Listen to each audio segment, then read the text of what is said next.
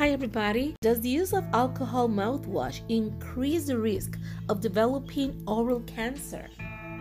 Factors which may influence the risk of developing an oral cancer from the use of alcohol mouthwash include increased frequency of rinsing more than three times daily, total duration of mouthwash use that should be more than 35 years, poor oral hygiene, and presence of other risk factors, for example, smoking and alcohol intake.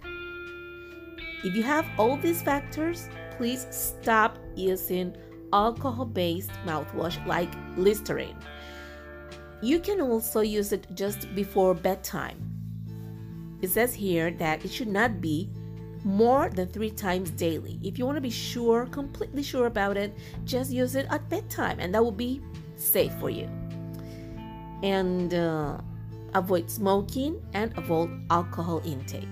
Of course, you can have social alcohol, but social should not be every day or every two days. It should be once a week, maybe, or less. Conclusions The use of alcohol containing mouthwashes alone, when no other risk factors are present, does not increase the risk of developing an oral cancer or lead to increased salivary acetaldehyde. However, where other risk factors for oral cancer are present, the use of an alcohol based mouthwash may further increase this risk. Be careful. Use your Listerine just at bedtime. Until next time.